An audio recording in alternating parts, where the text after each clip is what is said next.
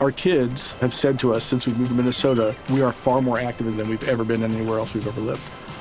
Moving to Minnesota opened up a lot of doors for us. Just this overall sense of community, of values that, you know, Minnesotans have. It's a real accepting, loving community, especially with two young kids. See why CNBC ranks Minnesota number four best state to live and work. A great place to work, an even better place to live. ExploreMinnesota.com slash live. El podcast de Mariana Santiago, tu conductora de confianza. ¿Qué pasó, señor Jonathan? Qué gusto me da verlo. Qué gusto. El coach de desarrollo humano, ustedes ya lo conocen, Jonathan Barrios Bustos. Hoy vamos a hablar sobre bonita cosa que nos da pánico, terror, nos negamos, hacemos todo, nos resistimos. ¿Por qué nos da tanto miedo el cambio, John? Creo que todos, todos nos hemos pasado por ese tema de cambio. Creo que la pandemia nos hizo contactar esos miedos. A ver, hay dos tipos de cambio. A ver. El cambio que tú mismo haces por voluntad y dices, quiero cambiar y voy a hacer ejercicio o me voy a ir a otra ciudad o me voy a cambiar de trabajo. Ese es el cambio que tú eliges. Y sin embargo, surgen muchos miedos. Bien, pero están los otros cambios que la vida te presenta. La muerte de un ser querido, te despiden en el trabajo, el que ni modo te tienes que mover de lugar porque ya te pidieron el departamento y tienes que rentar en otro lugar. Esos son cambios que la vida te invita a hacer. Ahora, ¿por qué nos da tanto miedo? Primero, porque nos saca de la zona de confort. A ver, es una zona conocida, es una zona que ya tenemos. Ya es te la sabes, Ya claro. me sé, ya, ya, ya le hablas de la tiendita de la esquina. Ajá. Este, ya me llevo bien con mis Ya me sé compañeros. mover aquí. claro. ¿Y qué pasa? Muchas veces esta zona de confort es una zona de control. Cuando hay un cambio, dejo de tener ese control. ¿Y qué pasa? Que contacto con la incertidumbre. Y es terrible contactar con la incertidumbre, es Sí, decir, claro. con lo que no sé qué va a pasar. Y es que la vida es así. Muchas veces tienes que contactar la incertidumbre. Tienes que vivir en la incertidumbre. Y a ver, los cambios son naturales e inevitables. Eso sucede, y eso me lo platicaba una maestra en la maestría en desarrollo humano que yo tenía.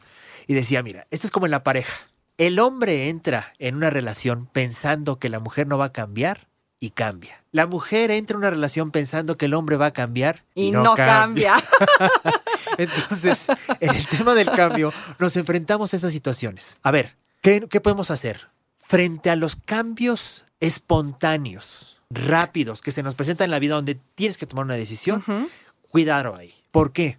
Porque a veces estamos secuestrados emocionalmente. Daniel Goleman, en el libro de inteligencia emocional, habla de algo que se llama secuestro emocional. ¿Qué significa? Cuando la amígdala, que es la encargada de las emociones, se apodera en ti. ¿Y qué sucede? O te genera este enojo, esa irritabilidad porque no sabes qué va a pasar, o te genera miedo. Y cuando estás secuestrado emocionalmente, desde ahí tomamos una decisión. Y eso es terrible. Frente al cambio que se te presente, les voy a dar una herramienta y una técnica que utilizamos mucho, que se llama la técnica DROP, con sus siglas. D-R-O-P. Ok. DROP. ¿Qué significa DROP? D de detente, Ajá. R de respira. O de observa y P de procede. Entonces, cuando estoy teniendo a un cambio en mi vida repentino, espontáneo, donde tengo que tomar una decisión, a ver, detente, respira, observa qué está pasando, qué estás pensando, cómo te estás sintiendo, qué está sucediendo en tu cuerpo. Ok, toma conciencia de ello para bajar el nivel tensional. Lo peor que podemos hacer es tomar una decisión ante el cambio con un estrés muy alto. Claro, porque seguro la riegas. La vas a regar. ¿Por qué? Porque estás en modo de supervivencia. Estás tomando decisiones desde la supervivencia y no desde la vivencia. Entonces, ¿quieres reaccionar? Es desde el estrés. ¿Quieres responder? Bájale al estrés. Entonces, fíjate, frente al cambio, o reaccionamos o respondemos. Entonces, si tú reaccionas, lo más probable es que vas a cometer muchos errores. Que la riegues, sí, claro.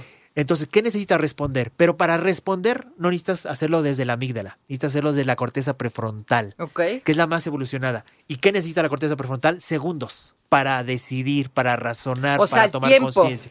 Exacto, son tres segundos. Ok. Pero ojo, tres segundos desde la amígdala podemos insultar, podemos mentar. Madres, dilo, dilo, exacto. dilo, aquí estás en tu casa. madres.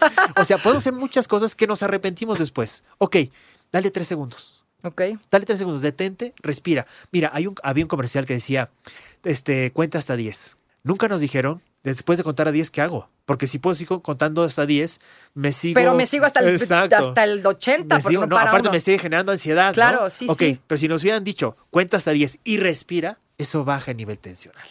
Entonces, frente a eso, toma conciencia de lo que está pasando en ti para bajar el nivel tensional y entonces tomar una decisión. Ok, o sea, Bien. Piensa antes de actuar. Exacto. Hablaste de pensar. A ver, ante el cambio, lo peor es el pensamiento. Lo peor es el pensamiento, es decir, nuestra mentalidad ante el cambio. ¿Por qué? Porque o lo generamos catastróficamente Ok. y ya estamos diciendo, no, me va a ir peor ahora. Pero ¿Qué sucede? pasa esto, pasa esto. Es, es difícil no pensar. Por es supuesto, difícil y por estás, supuesto. estás ahí, ¿no? Inmerso en será bueno, será malo, me va bien, me va mal. ¿Cómo te deshaces de eso? A ver, hay algo que en psicología llamamos rebote irónico. ¿Qué es el rebote irónico? Es como si yo les dijera a lo que nos están escuchando, a ti, Mariana, y te diga, no pienses en un elefante rosa. No pienses, por favor, en un elefante rosa. Deja de pensar en un elefante rosa. Piensas en el elefante rosa. Piensas en el elefante rosa. Ok, porque tienes ese estímulo nada más, no tienes otro estímulo. Entonces, cuando quieres dejar de pensar en eso y, y te cuesta trabajo, entonces, ¿qué necesitas? Cambiar de mentalidad. ¿Qué es el cambio de mentalidad? Cambiar de mentalidad es que tengas otra alternativa de pensamiento. Y ahorita nos vamos a ver eh, las estrategias para, frente a- para enfrentar los cambios, pero que tengas otra forma de pensar. Perdón. No te otra forma de pensar. ¿Y qué significa eso? Que si yo tengo este miedo y este miedo me está detonando una serie de pensamientos obsesivos, catastróficos, derrotistas, a ver, ¿qué otras cosas puedo pensar? ¿Qué otras alternativas tengo? Y ahí entonces pienso en los modelos. ¿Qué haría tal persona en mi lugar? Es decir, una persona en la cual tenga confianza y en la cual yo sé que esa persona ha salido adelante de sus problemas. A ver, espérate, John, más despacio. Entonces, ¿cómo dejo de pensar en el elefante rosa? ¿Me genero otra opción? A ver, no pienses en un elefante rosa, Ajá. piensa en un elefante morado. Ok. Pero en Ya ese momento. alternativa. En ese momento es difícil, ¿no? A veces no puedes. Claro. Ah, porque nos enganchamos en el pensamiento. Claro, te quedas Bien. ahí enganchado. Deja ¿Cómo- pasar los pensamientos. ¿Qué es dejar pasar los pensamientos? Imagínate que estás en una parada de autobús y los pensamientos son los autobuses. No te subas al autobús. Ok. Nada más déjalos pasar. Ok, me está distrayendo. Ok, estoy viendo que ese pensamiento es fuerte. Sí, claro. Ese es ese pensamiento. No te enganches en el pensamiento. Solamente déjalos pasar. Solamente observa los pensamientos. ¿Cuesta trabajo? Sí, porque Claro. nos enganchamos en el pensamiento. Pero ¿qué pasa cuando te enganchas en el pensamiento? Te quedas peor. Es decir, te genera Sí, te más sientes ansiedad, peor, te claro. sientes más preocupado, porque ese pensamiento te lleva a conectarte con muchas emociones. Entonces hay que generarte una opción de pensamiento. a generar una opción de pensamiento. Bien, cuando una persona tiene un cambio, se le generan muchas cosas a nivel de pensamiento. Cosa complicada para todos, todos. Y esos pensamientos nos generan un discurso, nos generan una forma de explicarnos el cambio. Y hay por lo menos tres formas que se explican el cambio la gente que lo ve negativo. O sea, cuando el cambio lo ve negativo, se lo explican de tres maneras. ¿Y por qué lo ven negativo? Porque lo ven personal. Claro, solamente a mí me pasan estas cosas. Y entonces, sus pensamientos es que es, es personal. O sea, solamente a mí me pasan este tipo O sea, de la cosas. vida me está castigando. Claro, me está castigando. Ok, lo tomas personal. Bien. Dos, lo generalizas. No, si ya me fregó en esto, me va a fregar en mi familia, con mi trabajo, en otros lugares. Es decir, agarro ese cambio que solamente se dio en lo personal, en la salud, en el trabajo, pero lo permeo en todas las áreas de mi vida. Lo generalizo. Ok. Ya o sea, se- hago una tormenta en un vaso de agua, Exacto, básicamente. Ya se fregó todo. Y lo hago permanente. O sea, esto me va a durar toda la vida. Y por eso la gente genera miedo ante el cambio. ¿Qué hay que hacer? Uno, no lo tomes personal. No es contra ti. Los cambios son inevitables. Se tiene que pasar. Ahorita estás eh, viviendo algo maravilloso. Disfrútalo. Porque posiblemente va a cambiar. Entonces disfruta, no es personal, los cambios son así, es parte de la vida. Vaya, nosotros cambiamos constantemente, nuestras células cambian constantemente. Físicamente cambiamos. Todo consta- co- constantemente estamos cambiando. Bien, no lo hagas permanente. Es pasajero. Todo cambio es pasajero. Tú sabes si lo haces permanente o no. Y tres, no lo generalices. Enfócate en esa área. Enfócate en esa área. Más bien pregúntate, ¿qué otra área me puede ayudar a enfrentar este cambio? O sea, ¿qué otras cosas de mi vida me pueden ayudar a enfrentar esto? Exactamente. Ahora, frente al cambio, hay que hacerlo con miedo. Sí. A ver, valentía es actuar a pesar del miedo. Esta pregunta te la voy a hacer porque yo no sé qué tan malo es tenerle miedo al cambio. ¿Es malo? ¿Es normal? La pregunta es que hay dos tipos de miedo. El miedo que te paraliza y bloquea y el miedo, el miedo que te previene. Si yo voy caminando por la calle y se activa el miedo, gracias a que se active el miedo, prevengo. ¿Dónde me meto? ¿Dónde hay un lugar donde hay luz? ¿Dónde hay personas? Es decir, ahí previene el miedo. Perfecto, qué bueno que tengas miedo, porque el miedo te hace actuar. Si el miedo te está paralizando, el miedo es mental, no es emocional. El miedo emocional es el que te mueve a hacer cosas. Te estás temblando, ¿eh? Pero estás haciendo las cosas. Es como, eh, Mariana, por favor, para a decir un discurso y estás temblando, pero lo estás haciendo. Claro. Entonces, ese miedo te mueve. El que no te mueva, entonces es tu pensamiento. Lo que hacemos muchas veces es que estamos mal programados O sea, hablas de tus ideas. de tus ideas, de tus pensamientos, de tus creencias. Ok. Tus creencias están mal programadas. ¿Qué significa que nos enfocamos en lo negativo? Ya en alguna ocasión decimos, eh, he dicho aquí que nos enfocamos en lo negativo porque tenemos un sesgo de negatividad. Siempre nos enfocamos en lo negativo. Claro. ¿Pasa algún cambio? Me enfoco en lo negativo. Bien, reprograma tu cerebro, reprograma tu mente. ¿Qué significa? Di las cosas positivas. Visualízate. Claro, sí, Yo, sí. una de las sugerencias que les hago es, ok, ¿tienes este cambio? Bien, eh, quizás es incierto, quizás no sabes, pero ¿cómo te visualizas? ¿Y qué hay de bueno en ese cambio? Exactamente. ¿Qué hay de bueno? Siempre hay algo bueno. ¿Qué te trae de bueno el cambio? Pero sobre todo, ¿qué vas a aprender de él? No sabes todavía, pero ¿qué aprenderías de ese cambio? Es decir, ¿qué te está invitando ese cambio? O sea, mírate en positivo. Exacto, siempre. ¿Por qué? No es ser ilusos, ojo. No, solamente el pensamiento positivo es el pensamiento de las posibilidades. Una persona negativa no ve ninguna posibilidad, ya se cerró. Pero una persona con pensamiento positivo se abre a posibilidades. Ok, me enfrentó a esto. Perfecto, ¿qué otras alternativas tengo? Te lo voy a poner muy sencillo. Frente al cambio, eh, me bloquearon la calle. El pesimista va a hablar pestes, va a quejarse, va a criticar, se va a enojar y ahí se quedó. El optimista es, está frente a ese caos, frente al tráfico, Ajá. va a haber alternativas. ¿Qué puede hacer? Estaciono el carro, me voy caminando, agarro el, el- el autobús. ¿Qué hago? Eh, ¿Qué hago? Para Entonces, arreglarlo. ve alternativas. Lo importante es que siempre veamos alternativas ante los hechos. Y ojo aquí, fíjate en alguien que ha pasado por ese cambio y pregúntate, si no lo tienes enfrente, ¿qué haría esa persona? ¿Qué haría esa persona en tu lugar?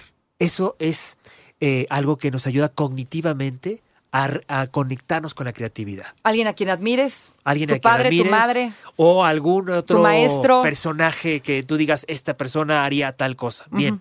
¿Por qué? Porque hay que conectarnos con la creatividad, con la curiosidad, con la perseverancia y la valentía. La valentía para agarrarte y enfrentarte con todo y miedo. Perseverancia porque vas a encontrar obstáculos. Ante los cambios siempre vas a encontrar obstáculos, sea que tú lo decidiste o sea que la vida te los puso. Tres, sé curioso. Sé curioso, observa, observa. ¿Qué puedes hacer? Observa quién te puede ayudar, observa qué recursos puedes tener. Y cuatro, creatividad. Conéctate con la creatividad. Hay cuatro formas de enfrentar el cambio. Dos pueden ser a través de la resistencia o a través del miedo. Y eso te bloquea. Porque la resistencia siempre está ahí. Siempre. Siempre Y está siempre ahí. va a surgir. Ahora, cambia la resistencia y el miedo por la aceptación y el cambio. ¿Cómo generas esto en ti? Bien. Por ejemplo, alguien que no tiene un entrenamiento como el tuyo. ¿Cómo adapto esto a, a- a mi pensar si vengo, vengo haciéndolo de la misma manera toda, toda la vida? Lo importante es, pasa la aceptación. Pasa que tengo miedo. Acepta que tienes miedo. No lo resistas. No lo reprimas, porque eso te va a costar después. No, acepta que tienes miedo y con ese miedo Sí. ve haciendo poco.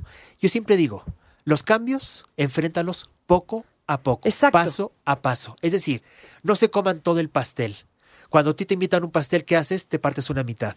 Entonces, los cambios se comen poco a poco, a gajos, a pedazos, poco a poco. ¿Por qué? Porque si no te vas a abrumar Claro. y vas a sentir que el cambio es muy pesado Y no lo vas a lograr. no vas a pensar que no lo vas a lograr y ese es un círculo vicioso. Entonces, poco a poco, cuando vayas haciendo ese cambio, te vas a ir, ir celebrando esos logros y esos pequeños logros te motivan para hacer todo el cambio. O sea, es importante que te tengas la paciencia de decir, estamos cambiando, vamos poco a poco. Que te tengas la paciencia y el autoperdón.